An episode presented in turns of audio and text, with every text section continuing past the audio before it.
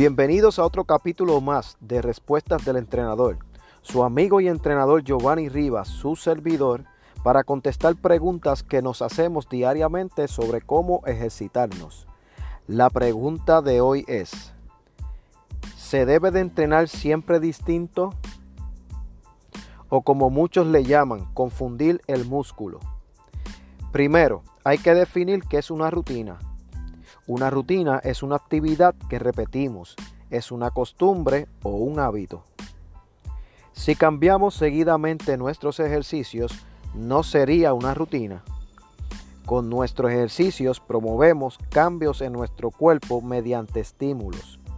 Estos estímulos llevan información al músculo, provocando ajustes en su tamaño, fuerza o resistencia. Un plan de ejercicio no improvisado repite esta información hasta crear memoria muscular.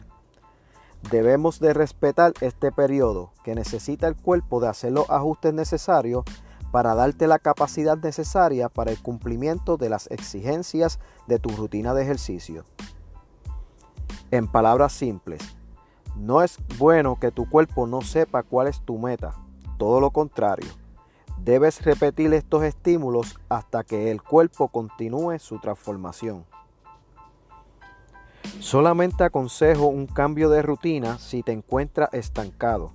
Podría ser que tu rutina no va a favor de tu meta o ya te dio la ganancia que los estímulos podían darte.